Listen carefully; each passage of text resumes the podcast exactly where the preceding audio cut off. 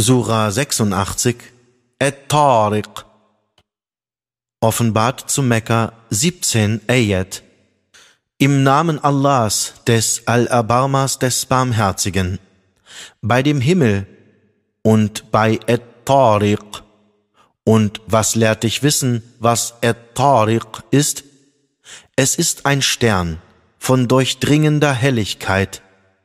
Wahrlich, jede Seele hat über sich einen Hüter. Darum soll der Mensch denn bedenken, woraus er erschaffen ist.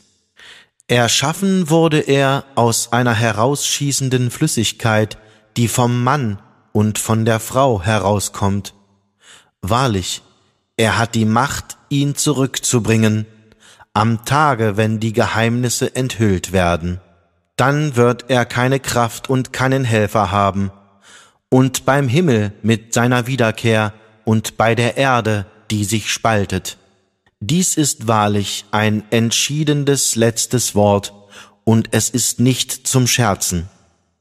Wahrlich, sie planen eine List, und ich plane eine List. Darum gewähre nun den Ungläubigen Aufschub, ein klein wenig Aufschub.